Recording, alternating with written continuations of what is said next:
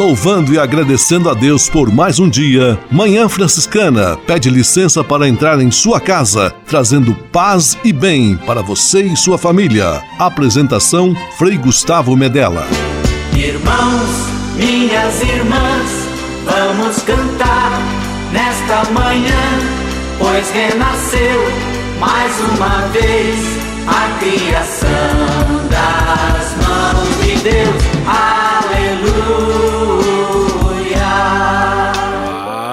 E bem, Manhã Franciscana amanhecendo em seu rádio neste domingo 12 de setembro de 2021, setembro, mês da Bíblia. Estamos juntos mais uma vez, recordando a importância e a centralidade da palavra de Deus para a nossa vida cristã. Manhã Franciscana está no ar com São Francisco e toda a família franciscana. Rezemos juntos a belíssima oração de São Francisco, a oração pela paz.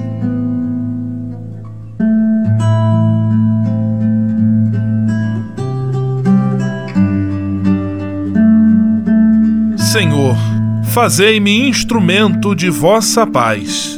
Onde houver ódio, que eu leve o amor. Onde houver ofensa, que eu leve o perdão. Onde houver discórdia, que eu leve a união. Onde houver dúvida, que eu leve a fé. Onde houver erro, que eu leve a verdade.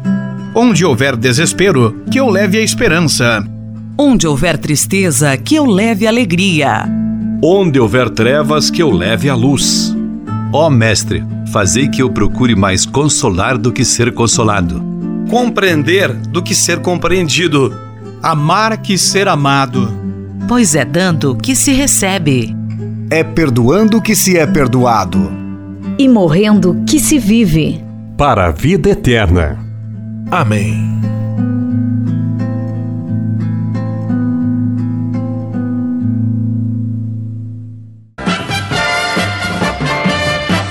Na Manhã Franciscana. O melhor da música para você. Na manhã franciscana, toca de Assis, fogo abrasador.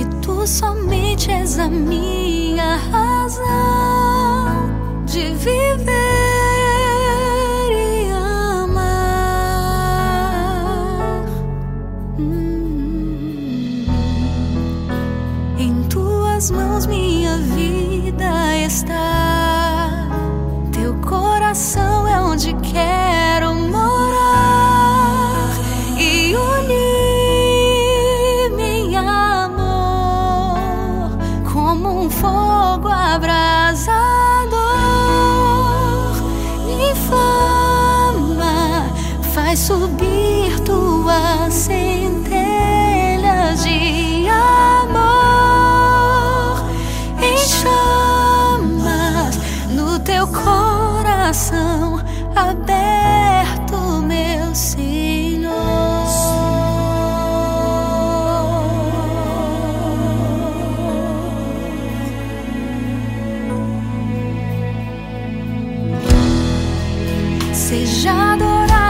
sempre, Senhor.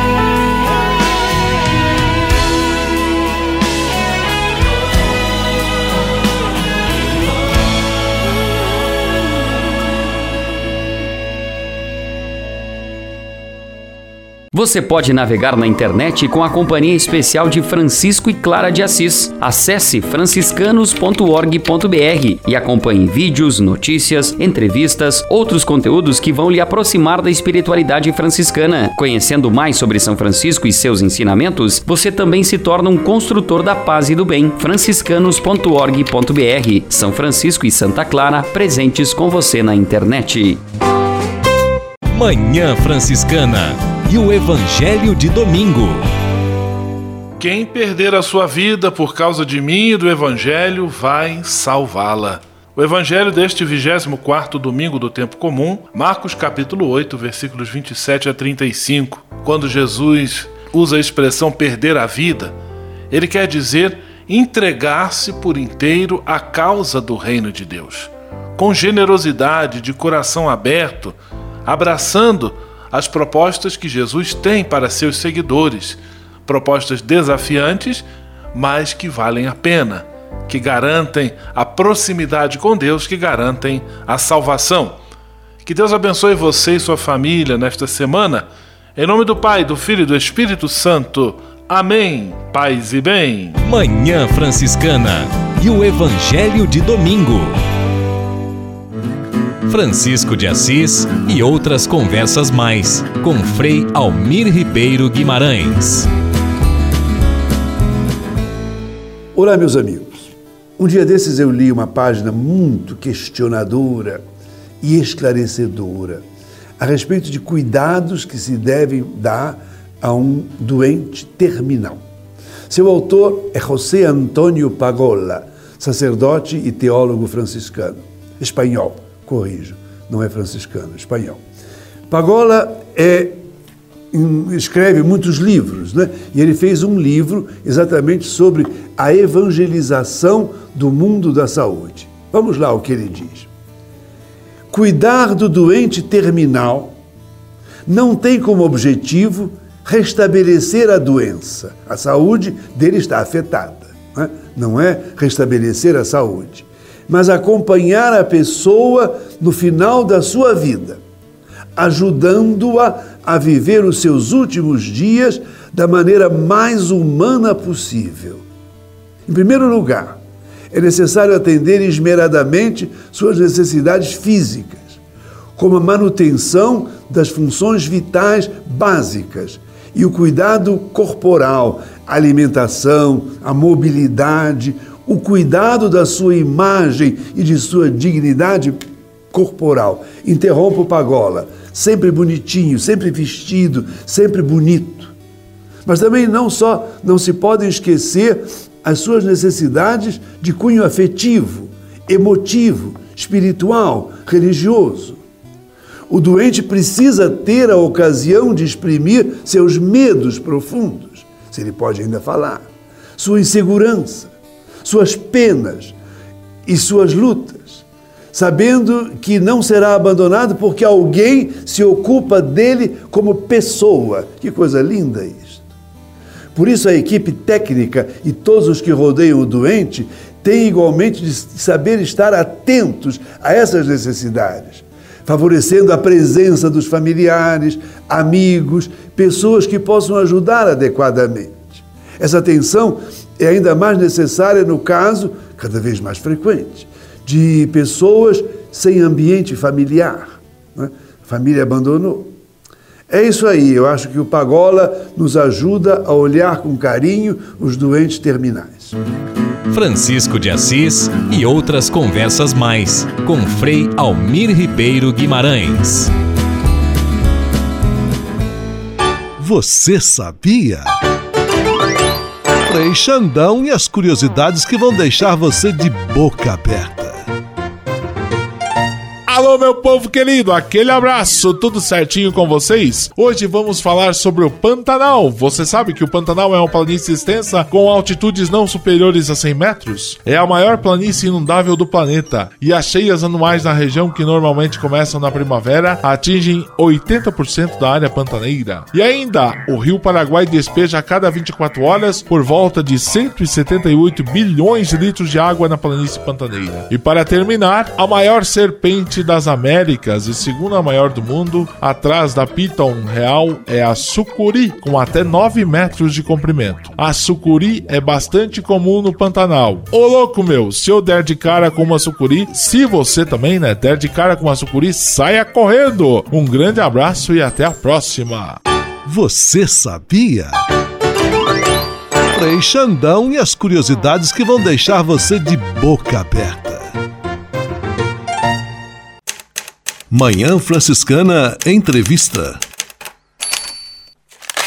Programa Manhã Franciscana, neste mês de setembro, quando a Igreja do Brasil celebra o mês da Bíblia, vamos conversar justamente sobre a Sagrada Escritura e sobre o que significa celebrar o mês da Bíblia. Para isso, estamos recebendo aqui o meu amigo, professor Carlos Frederico, falando conosco direto do Rio de Janeiro ele é professor de Sagrada Escritura e se dispôs a estar conosco aqui em nosso programa de rádio. Paz e bem, professor Carlos Frederico, seja muito bem-vindo ao nosso programa. Paz e bem, Frei Gustavo, é um enorme prazer poder participar e estar falando aqui é, sobre a escritura, né, principalmente neste mês que já estamos, mês de setembro.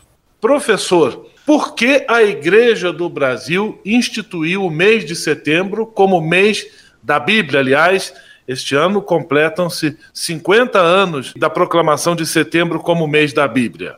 Para entender um pouquinho, a gente precisa fazer um rápido histórico. Né? Então, diria assim, um histórico da presença bíblica no Brasil. Né? Então, vamos colocar como marco o Concílio Vaticano II, ali na década de 60, para a gente ter uma referência né, histórica. E aí nós temos um primeiro momento que a gente chama o movimento bíblico. Né? E o que, que é esse movimento bíblico que antecede uh, o Concílio Vaticano II? São um grupo de é, padres que vão para a Europa, fazem o curso no Instituto Bíblico de Roma e voltam ao Brasil com todo o ardor e o desejo de colocar em prática aquilo que haviam adquirido, uma excelência de conteúdo sobre Bíblia, mas não só do conteúdo bíblico, mas principalmente das línguas bíblicas.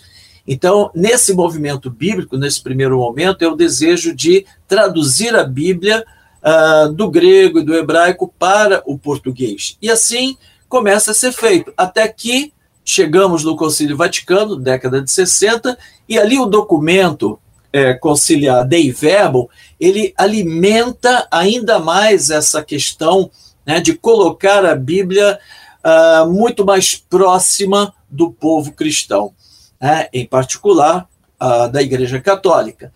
É, então, nesse sentido, uh, o movimento bíblico é, amplia ainda mais né, é, o seu trabalho, só que aí começa a surgir uma questão: não é só traduzir a Bíblia para as pessoas lerem, né? também é preciso entender a Bíblia, que não é tão fácil assim, não é qualquer livro, qualquer texto. E aí então nós começamos um outro momento, né, do movimento bíblico, a gente passa para a pastoral bíblica.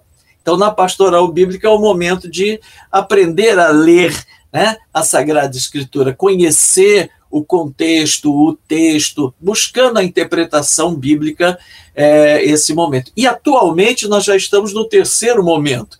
Depois do movimento bíblico, pastoral bíblica, agora nós estamos na animação bíblica da pastoral, que é colocar exatamente a Sagrada Escritura na pastoral e na nossa vida, torná-la alma, por isso a animação, né? ser a alma uh, de toda a pastoral.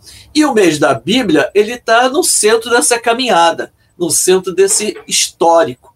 Então a gente lembra já desde 1947 nós já tínhamos o dia da Bíblia, que era o último domingo de setembro, por causa de Jerônimo, São Jerônimo, que tem o seu dia dia 30 de setembro. E Jerônimo foi o grande estudioso da Bíblia, o Papa Damaso dá a, a, a incumbência a ele de fazer a tradução uh, da Bíblia hebraica e grega para o latim. E assim São Jerônimo faz, mal conhecia o hebraico, vai aprender o hebraico e com grande dificuldade, mas com grande entusiasmo pela palavra, ele realiza é, boa parte é, dessa, desse trabalho, dessa incumbência que o Papa Damaso tinha dado a ele. Mas veja, isso é, portanto, em 47. Já em 1971, aí sim, a Arquidiocese de Belo Horizonte, comemorando o seu cinquentenário, institui para a Arquidiocese o mês da Bíblia em setembro. Né? Então não seria apenas um dia, mas o mês todo a partir de 1971, em Belo Horizonte, seria vivido o mês de setembro como o mês da Bíblia. O Regional Leste da CNBB Leste 2, né, que é Minas Espírito Santo, vai assumir essa iniciativa, isso em 1978, sete anos depois. E veja só, só em 1985, portanto, quase 10 anos depois, é que toda a igreja no Brasil assume também, portanto, essa iniciativa. Então, desde 85, 1985, a igreja no Brasil, então, vive setembro como o mês da Bíblia. E é importante né, a gente é, lembrar um pouquinho de por quê, porque não é só é, no domingo é, pegar a Bíblia, entrar com ela de uma maneira bonitinha, pronto, né? Está celebrado o mês da Bíblia. Né? Obviamente não teria sentido fazer uma coisa dessa. Então, existe ah, alguns objetivos por que o mês da Bíblia. Né? Então, primeiro, lógico, para é, contribuir, para desenvolver melhor as formas da presença bíblica na ação evangelizadora da igreja. Né? É, além do que, é um momento forte para criar subsídios bíblicos, círculos bíblicos, além de outras formas de comunicação e ainda mais nesse tempo de pandemia, né, que precisamos de novas formas de comunicação também. E, claro, é sempre no sentido de facilitar esse diálogo de todos com a palavra de Deus. E aí, lógico que a cada ano, né, sempre temos um livro, um tema bíblico que é escolhido para a reflexão. É, e aí, então, é, hoje, né, quer dizer, nesse ano, nós temos a carta aos Gálatas. Normalmente se procura, nesses temas, fazer uma dobradinha com a campanha da fraternidade. Algo que foi visto na campanha da fraternidade se traz para cá. Né? Então, na campanha falávamos sobre o diálogo é, e paz, né? nesse sentido, também a carta aos Gálatas vai dizer esse diálogo todos unidos em Cristo. Então, sempre há uma, uma relação muito próxima da campanha da fraternidade com o tema escolhido para o mês da Bíblia. Então, esse ano nós temos a carta aos Gálatas, né? Esse vai ser o, é o tema do, do mês da Bíblia desse ano. Estamos tendo a alegria de conversar com o professor Carlos Frederico, professor da área de Sagrada Escritura, neste mês de setembro, quando celebramos o mês da Bíblia. Professor, e qual é a importância para o cristão católico de cultivar a proximidade com a Sagrada Escritura? Bem, Frei Gustavo, toda a nossa fé, ela nasce da palavra de Deus. Né? No Evangelho de, de João, nós vamos ver ali Jesus identificado com a própria palavra, o Logos, né? no princípio era a palavra, a palavra, e então ele é a palavra, portanto. Mas não é qualquer palavra né, é identificado como a palavra de Deus. Então, essa palavra de Deus, ela tem que estar no centro da nossa caminhada de fé. E daí hoje se falar da animação bíblica da pastoral, como disse anteriormente, né? a Bíblia como a alma, né? a ânima, a alma, animando toda a nossa atividade pastoral e, obviamente, toda a nossa vida. Agora, é importante aqui lembrar uma coisa, né? Não é a Bíblia, é o mês da Bíblia, é Bíblia, mas não é a Bíblia, o livro que tem a importância. É a palavra de Deus, né? Essa palavra que está contida na Bíblia. A Bíblia fechada não é a palavra de Deus, é somente um livro. Então nós temos que lembrar isso, né? Mês da Bíblia é mês da palavra de Deus. Então temos que é, observar, porque muitas vezes se faz muita festa ao livro, mas se esquece de ver o que tem lá dentro do livro. Então temos que alimentar cada vez mais essa ideia do mês da Bíblia como a leitura, entender o que está lá dentro, conhecer essa palavra que nos diz, que nos toca, que nos chama, nos pergunta, nos questiona. É, então, nesse sentido, a importância que a gente tem é, em relação na nossa fé cristã uh, com a palavra de Deus. Programa Manhã Franciscana, temos a alegria de receber o professor Carlos Frederico, setembro, mês da Bíblia, ele professor de Sagrada Escritura. Professor, e qual a melhor maneira de se aprofundar no conhecimento e na familiaridade com a Bíblia? Bem, Frei Gustavo, não tem assim uma fórmula mágica para isso, né? Seria tão bom que tivesse, né, um abracadabra pronto, a gente já está presente, conhecedor da palavra de Deus. Não tem isso, né? Então, o que existe, na verdade, é uma prática, ah, uma determinação, querer né, da nossa parte, alimentar esse desejo, é, essa aproximação com a palavra. Então, é preciso que se tenha verdadeiramente em mente, quer dizer, ter presente a importância que é a palavra dentro da nossa vida. Então, enquanto eu não perceber como que esta palavra deve ser central na minha vida, vai ficar difícil essa aproximação. Daí como é importante, né, não só no mês de setembro, mas durante todo o ano, cursos de aprofundamento, o próprio mês da Bíblia, grupos de reflexão, os círculos bíblicos. Então, tantas atividades que a gente tem que envolve a palavra de Deus, o estudo, o conhecimento, e aí você vai adquirindo esse gosto né, pela palavra e vai percebendo como essa palavra é importante é, dentro da nossa vida. E como é importante aprofundar, conhecer mais a fundo, né? não ficar apenas ali no raso ou apenas naquilo que eu ouvi de uma pregação ou que alguém falou, mas é importante você ter o texto, você ler o texto, você aprofundar esse texto, ter esse gosto de ter a palavra como o próprio Deus falando a você. Quando você tiver essa familiaridade, aí realmente nós estamos vivendo aquilo que Jesus mesmo pediu ouvir a palavra e pôr em prática. Esses são aqueles que fazem parte verdadeiramente da família de Jesus. Agora eu vou convidá-lo, professor Carlos Frederico, e você que nos acompanha em nosso programa de rádio, para ouvirmos juntos, também em homenagem à palavra de Deus, a bela música Santo Livro, com o Padre Zezinho. E logo depois nós já voltamos com a nossa entrevista. Santo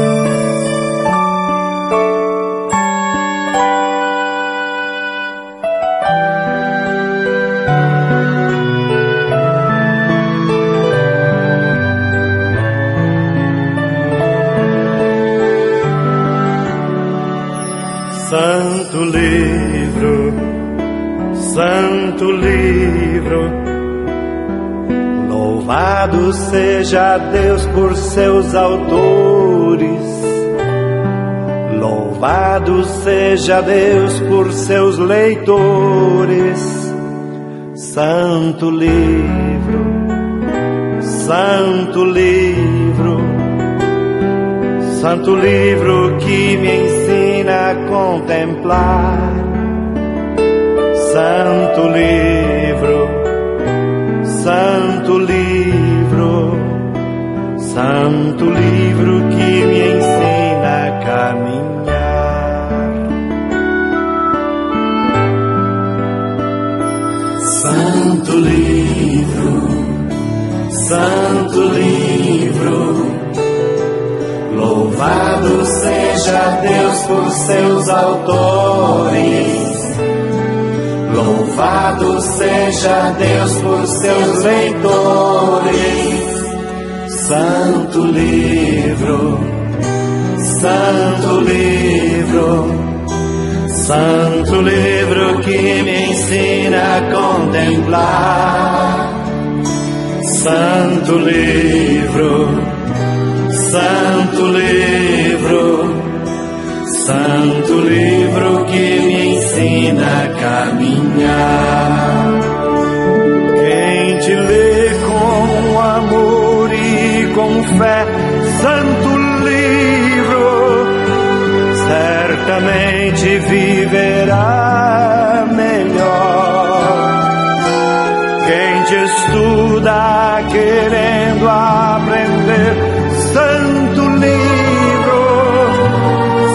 saberá caminhar, saberá. Santo livro, Santo livro, Santo livro, Santo livro. louvado seja Deus por seus autores. Louvado seja Deus por seus leitores.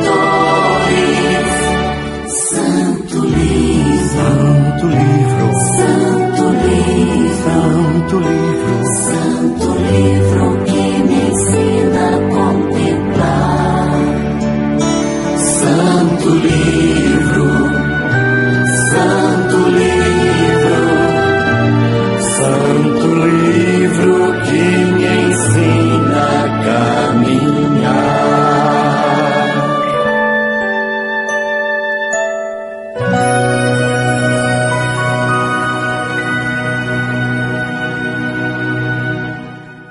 Programa Manhã Franciscana, recebendo com muita alegria neste domingo, mês de setembro, mês da Bíblia, professor Carlos Frederico, ele que leciona Sagrada Escritura. Professor, de que maneira a igreja pode trabalhar para tornar o contato com a palavra de Deus mais atrativo, especialmente para os jovens e as crianças? Essa é a pergunta clássica dentro da catequese. Como fazer com que os jovens, adolescentes e crianças possam perceber é, e gostem da Bíblia, etc. Né? Então, vamos pensar, né, refletir da seguinte forma: ter a palavra, a palavra de Deus, como centro da vida, ela requer também, lógico, conhecimento, aprofundamento dessa palavra. Né? Então, é preciso mastigar a palavra e muitas vezes até ruminar a palavra para finalmente a gente poder engolir, digerir essa palavra. Mas isso só é possível quando a gente atinge uma idade adulta, que temos condições de fazer isso, de mastigar, ruminar e também engolir, portanto, essa palavra. Mas e o sabor? E o gosto, né, pela escritura? Bom, aí é que eu digo, o sabor e o gosto, esse sim deve ser sentido já na infância e adolescência. Então, dentro de uma compreensão que é própria para essa idade. Né? É como a metáfora que a gente utiliza né, da cabeça e do chapéu. Né? Em outras palavras, o que, que é isso? Que metáfora é essa? A gente tem que conhecer o tamanho da cabeça para colocar o chapéu adequado. Né? Você tem um grupo de pessoas com o qual você vai falar, mas é, não tem muita compreensão, muito conhecimento, e você traz uma grande quantidade de informações, né, esse chapéu vai cobrir a visão, a pessoa não vai ver nada. Mas, ao mesmo tempo, se é um grupo que tem uma capacidade para uma reflexão e você traz apenas um, um beabá, primeiro vento que tem, o chapéu vai embora. Então, é o tamanho da cabeça adequada ao chapéu. E aqui é a mesma coisa. Então, não vai se falar de uma teologia bíblica para um grupo de crianças. A história bíblica ela é muito interessante. Né? Uh, você tem muitos fatos, Davi, uh, Moisés e muitos personagens, e claro, o personagem central, Jesus Cristo. Né? Então, são, são personagens que atraem a atenção das crianças, dos jovens, e é nessa forma mesmo que é, é importante estar passando é, esse conteúdo. Mais no sentido, vamos dizer assim, das histórias né, que estão presentes, do que propriamente uma teologia, é, que isso seria bem mais difícil para compreensão. Então é um pouco como Paulo mesmo vai escrever sobre isso, quando ele vai comparar a palavra e o ensinamento com a papinha, né, e depois com uma comida. Ele também fala exatamente isso. Né, e assim deve ser. Mas agora, uh, o que não pode, evidentemente, é a gente ficar adulto com uma compreensão religiosa infantil, que é muitas vezes o que acontece. A gente recebe a papinha, né? a gente recebe esse conteúdo uh, no período da catequese, na infância, dessa forma, só que não há continuidade. Nós não conseguimos fazer aquilo que a igreja tanto pede, né, de uma catequese continuada. Conseguimos fazer esse processo na infância, na adolescência, mas ficamos adultos. Vamos estudar, passamos para o ensino médio, para a faculdade, casamos, mas a nossa compreensão bíblica, a nossa compreensão religiosa ainda é da catequese. Então somos adultos com uma visão religiosa infantil. Então, a importância de acompanhar também. Se a gente cresce para a vida adulta, aprende, estuda, também isso deve acontecer com a questão da teologia e, em especial, com a questão bíblica. Para que a gente não fique só no gosto e no sabor, mas que a gente possa mastigar, para que a gente possa ruminar e, finalmente, engolir, digerir essa palavra de Deus tão importante para a nossa vida. Professor Carlos Frederico conversando conosco, o assunto é Bíblia, muito interessante. E quais são os riscos de uma leitura fundamentalista da Sagrada Escritura? E o que, que nós podemos entender sobre leitura fundamentalista?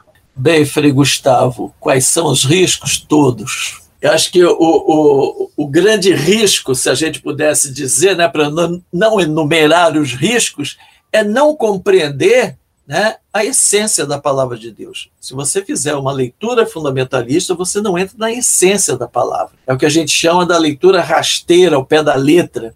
Nós temos que entender esse processo de formação bíblica. Os acontecimentos históricos, depois eles são contados numa tradição oral, e por fim, eles vão ser colocados por escrito. Então, o que, que faz a leitura fundamentalista? Ela sai desse momento uh, histórico, vivido, dos acontecimentos, dos fatos, e passa direto para o fato escrito, mas esquece totalmente dessa, desse momento oral que é tão importante. É aí que vai amadurecer de fato né, o texto bíblico. E não podemos esquecer que o texto bíblico é um momento final desse processo de oralidade. Então, se a gente não levar em conta esse tempo, essa oralidade, a gente faz de fato esse tipo de leitura chamada leitura ao pé da letra. E, na verdade, é um tipo de leitura que é infiel ao autor do texto. E aí poderíamos dizer até que, em última análise, é infiel ao próprio Deus, que é o inspirador do texto. Então, os documentos eclesiais que tratam da questão sobre a escritura são todos unânimes em condenar esse tipo de leitura. Né? Não aceitam esse tipo de leitura exatamente pelo risco que ele traz de não compreender a palavra na sua real essência. Professor, já estamos nos aproximando do final da nossa entrevista. Desde já, muito obrigado pela sua disponibilidade, pelos belos esclarecimentos que pôde nos trazer nesta manhã de domingo. Inclusive, o senhor lançou recentemente, em coautoria, um livro pela editora Vozes, é, intitulado Bíblia, Elementos Historiográficos e Literários.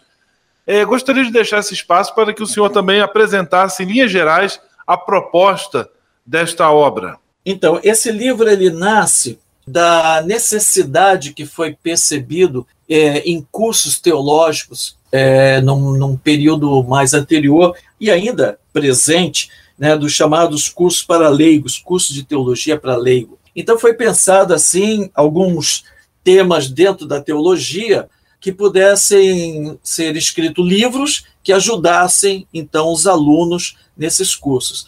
E aí coube então a mim, ao Frei Isidoro Mazarolo e ao, também ao, ao nosso querido Francisco Orufino, a, a elaboração desse, desse material bíblico introdutório. E uma primeira edição que foi feita, é, até tinha um título semelhante, não como agora na, na, nessa outra edição, né, chegou até a sexta edição, teve assim uma saída muito, muito grande é, do livro, e, e, agora então fizemos uma, uma revisão né, física, vamos dizer, no livro, não de conteúdo, mas física no livro, ficou bem bem mais uh, apresentado, né? ficou muito bom essa, essa nova edição que fizeram, e que, no fundo, né, é uma visão geral da Bíblia, mas uh, visto através de uma viagem pelas principais etapas da história da salvação. No fundo, seria isso o nosso texto. E eu digo assim: é um bom começo para quem está desejoso de conhecer a palavra de Deus. Né? Estamos falando tanto da necessidade de ler a Bíblia, a palavra de Deus, a chegar-se à palavra, mas muitas vezes falta uma certa base para a gente. A gente tem uma certa dificuldade, né? aquelas perguntas: por onde começo? Eu não entendo bem. Aí, né, esses problemas que surgem de início. Né? Então, esse livrinho ele nos ajuda a colocar um certo chão, né, uma certa segurança para a gente poder entender é, o texto bíblico. Então, é abordada a questão histórica e literal também, quer dizer, os livros que são escritos ao longo da história. É, então, na verdade, é um pouco esse o conteúdo dessa introdução né, que a gente tem no, no livrinho que a gente escreveu, os elementos historiográficos e literários presentes na Bíblia. Professor Carlos Frederico, muito obrigado de coração pela sua presença aqui conosco. Um grande abraço, tudo de bom e paz e bem. Paz e bem, Frei Gustavo, e um grande abraço a todos os ouvintes. Manhã Franciscana Entrevista. Lâmpada para os meus pés é tua palavra e luz para o meu caminho. Setembro, mês da Bíblia. Na Manhã Franciscana, o melhor da música para você. Na Manhã Franciscana, Adriana, quem perde sua vida por mim?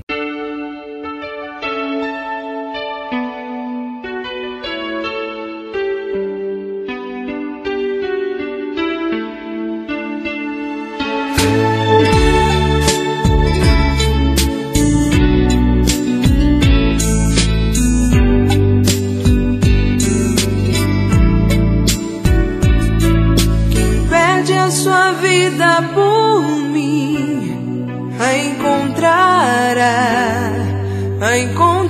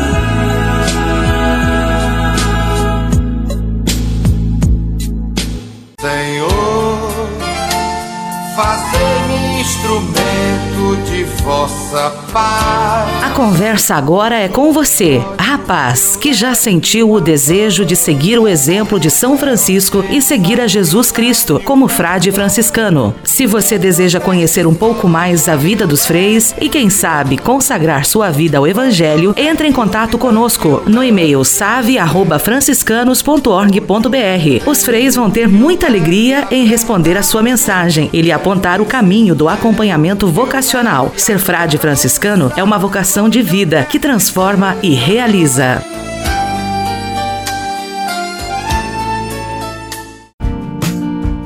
Espírito de Assis. Espiritualidade franciscana com Frei Vitório Mazuco. Muita gente pergunta como definir a espiritualidade de Francisco. Porque a espiritualidade é um horizonte muito rico. Existem muitas espiritualidades. Mas nós podemos dizer a espiritualidade de Francisco é a espiritualidade evangélica.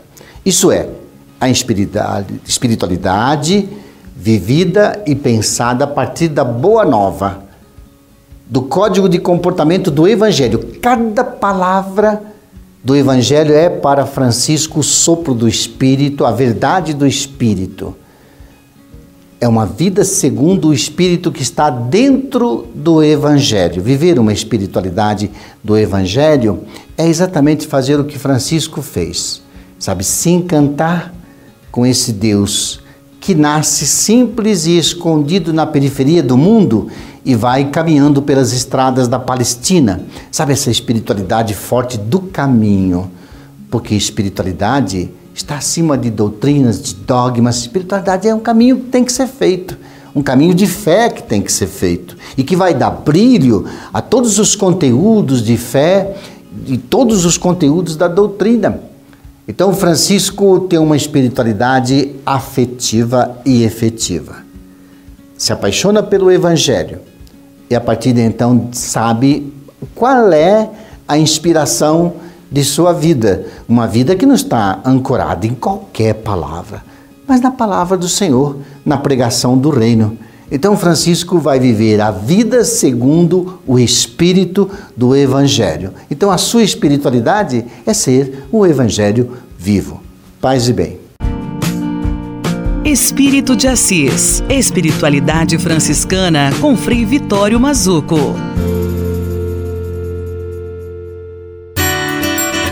A casa é nossa. Dicas de cuidado com o meio ambiente. Olá, Frei Gustavo, paz e bem. Olá, minha irmã, meu irmão, Rádio 20 da Manhã Franciscana. Nesse mês inteiro nós estamos falando sobre a população em situação de rua, seus direitos, e hoje a gente está com uma professora maravilhosa, dedicada na luta pelos direitos humanos. Um tanto quanto franciscano, eu já digo, né? Professora, se apresente diz qual a principal urgência hoje a população de rua. É, meu nome é Nilza Rogéria Nunes, eu sou professora da PUC do Rio de Janeiro, do Departamento de Serviço Social. E essa pergunta é muito difícil, mas eu acho que o principal reconhecimento que a população de rua precisa é ser vista na sua, pela sociedade como pessoa, como sujeitos de direito que são. Né? E as outras coisas, as outras necessidades virão a partir desse reconhecimento público, social e político. Perfeito. E deixa eu te fazer mais uma pergunta. Ultimamente a gente criou um processo muito difícil na sociedade de criar muitos confrontos, a tal ponto a gente começar a achar que o outro é menos humano do que eu, né? A população negra tem menos direito do que eu, a comunidade de uma e de outra tem menos direito que eu, e a população em situação de rua ficou nesse processo inteiro. Hoje, lutar pelos direitos da população de rua também talvez não poderia ser uma força para unir todos os direitos da humanidade que está nesse confronto constante? Eu acho que a população em situação de rua é um grupo diverso, plural e que representa né, todas as nossas, todas as fragmentações da sociedade, todas as, as nossas falhas, né, onde falhamos enquanto pessoa, onde falhamos enquanto sociedade. E esse grupo ele representa toda a nossa incompetência de saber como a gente lida com as diversidades, quando a gente lida é, com, com o outro com as suas demandas, com as suas prioridades, respeitando as suas diferenças. Então, eu penso que é, esse grupo ele pode e deve ser um motivo suprapartidário, interreligioso, multidisciplinar, de que nós possamos olhar para a humanidade enquanto pessoas que somos sujeitos de direito, com necessidades específicas que cada qual tem a sua, mas que nós sabemos reconhecer que esse grupo ele converge em tudo o que a sociedade é, é, fragilizou né, e deixou de, de, de dar conta no trabalho, na moradia, nas suas relações psicossociais, na questão da falta do, do, do, lazer, da falta da visibilidade, cada qual com as suas questões, com as suas dependências, com as suas necessidades. Quem somos nós para julgar o outro, né? Não falei que ela tem um coração franciscano, né?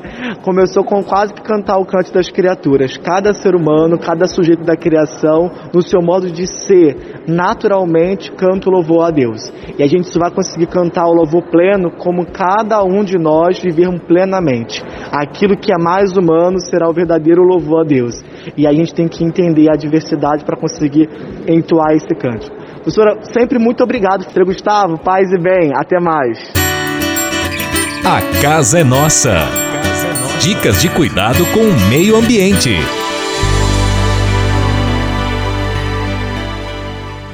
E se de nós depender, nossa família vai ser mais uma família feliz. Uma família feliz. Minuto Família. Moraes Rodrigues tratando de um assunto muito importante. Há certas tradições no mundo que são ameaçadas, mas nunca saem de moda. Uma dessas tradições milenárias é a família. Já passamos por diversas tempestades contrárias, mas a família continua sendo uma instituição firme e confiável. Aliás, estamos vivendo novamente momentos em que a família tradicional está em xeque, mas resiste bravamente e vai continuar. Podemos arriscar uma afirmação dizendo que a instituição familiar só acabará quando terminar o amor. O amor é o que segura as pontas da família. Sem ele, meu amigo, minha amiga, nada feito. Observe que uma família começa quando a chama da paixão inflama a vontade de um casal. Uma vez bem aceso esse estupim, a explosão do amor é inevitável e os frutos se multiplicam, formando a família tradicional. Observem como é belo o nascimento de um grupo familiar. Ele é sempre cercado de requintes de paixão, de carinho, flores, de nuvens. É, digamos assim, o momento mais sublime da vida das pessoas que deixam de lado seus próprios interesses para pensar na felicidade do outro. É assim que começam as famílias, envoltas numa aura de extrema felicidade. E se esse clima de interesse e de amor pelo outro não morrer pelo meio do caminho, a família continua crescendo e se multiplicando e se torna uma instituição do bem. Quando a nossa família começar a entrar em crise, pensemos nos belos momentos em que ela iniciou. E se de nós depender, nossa família vai ser mais uma família feliz. Uma família feliz. Minuto Família. Moraes Rodrigues tratando de um assunto muito importante. Na Manhã Franciscana. O melhor da música para você. Na Manhã Franciscana, Eusênio Jorge, Presença de Jesus.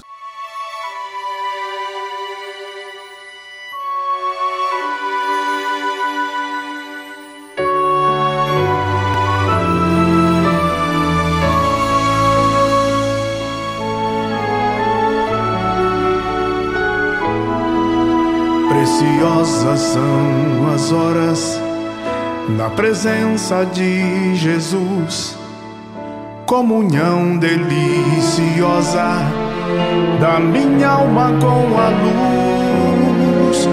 Os cuidados deste mundo nunca podem me abalar, pois é Ele o meu abrigo, nele posso confiar.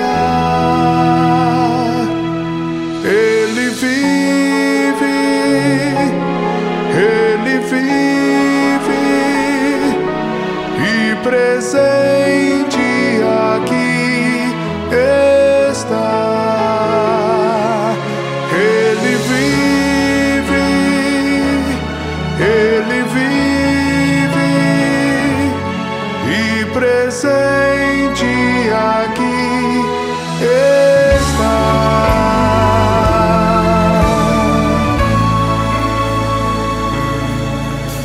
Descansa, ó minha alma, em Jesus vem repousar, vitaliza e reanima minhas forças para lutar.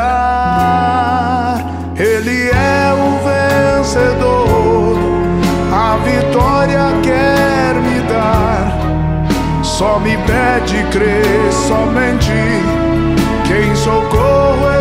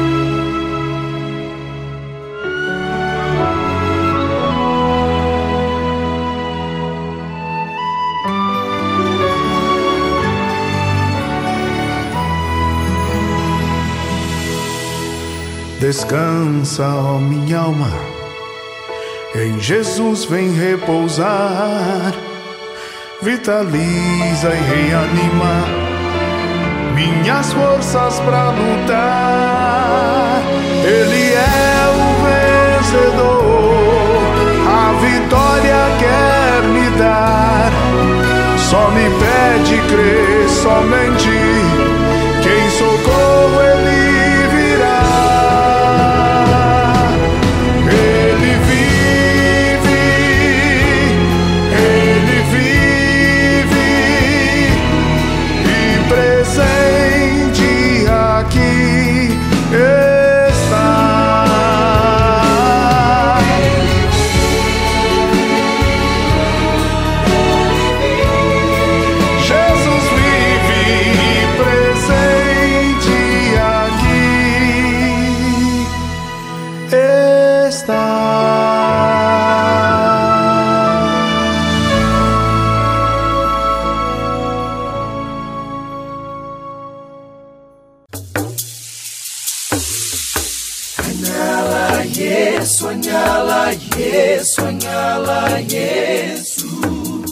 Há quase 30 anos, os freis do Brasil fundaram a Missão Franciscana em Angola, na África. Deixaram sua terra e foram partilhar com o povo africano a alegria do Evangelho. Hoje, a Fundação Imaculada Mãe de Deus de Angola colhe os frutos das vocações franciscanas nascidas naquele país e tem um belo trabalho de evangelização e promoção social. Você também pode colaborar com esta iniciativa. Faça seu depósito de qualquer valor no Banco Bradesco, agência 0099, dígito 0, conta corrente 277-247, dígito 7, em nome da Província Franciscana da Imaculada Conceição do Brasil, franciscanos em Angola. Quem ajuda a missão também se torna um missionário.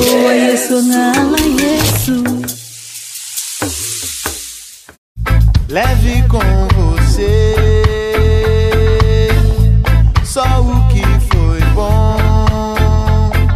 Leve com você Manhã Franciscana e a mensagem para você refletir nesta semana. Você que é pai ou mãe, provavelmente já se perguntou muitas vezes se está educando seu filho, sua filha, corretamente. É uma preocupação justa, pois até hoje não há uma receita infalível. Cada caso é um caso. No entanto, algumas recomendações podem servir como uma espécie de bússola, fornecendo pistas para o segmento do difícil caminho da arte de educar. A primeira dica é agir sempre com equilíbrio. Pais liberais em excesso ou muito repressores podem tornar seus filhos mimados ou inseguros demais. O sim e o não devem ser dosados na medida do equilíbrio. Outro aspecto fundamental é o cultivo da transparência. O filho deve ser sempre instruído a partilhar suas dúvidas e dificuldades abertamente. Ele precisa encontrar nos pais verdadeiros amigos. Para que isso aconteça, o diálogo é peça de importância primeira. Saber ouvir e falar de ambos os lados é a chave para a solução de muitos problemas que parecem complicados. À medida que se conversa sobre as dificuldades, elas vão se tornando mais fáceis de serem resolvidas. Também não se pode esquecer da harmonia do casal no processo educativo.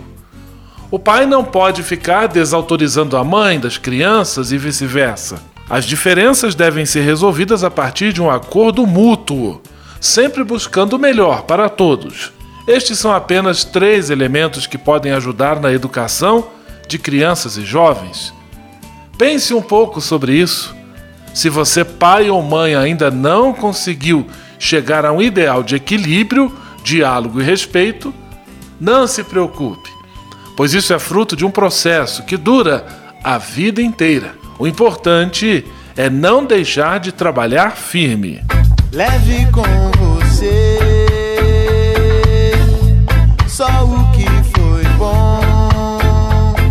Leve com você Manhã Franciscana e a mensagem para você refletir nesta semana.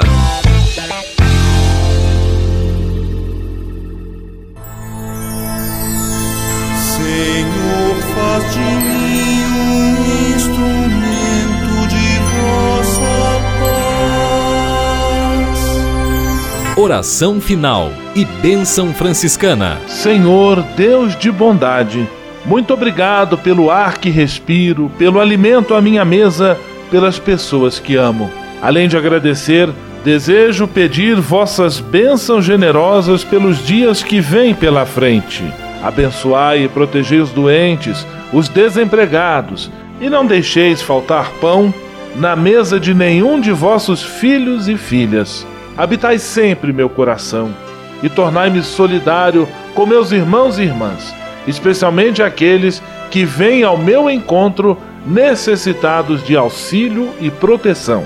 Olhai com especial atenção pelas crianças, pelos jovens e pelos idosos. Por intercessão de São Francisco de Assis, derramai vossas bênçãos sobre as pessoas, os animais, toda a natureza e cada um dos bens da criação. É o que vos pedimos, em nome de Jesus Cristo, vosso Filho e nosso irmão, na força e na unidade do Espírito Santo. Amém. O Senhor vos abençoe e vos guarde. O Senhor vos mostre a sua face e se compadeça de vós. O Senhor volte para vós o seu olhar e vos dê a paz. O Senhor vos abençoe. Em nome do Pai, do Filho e do Espírito Santo. Amém.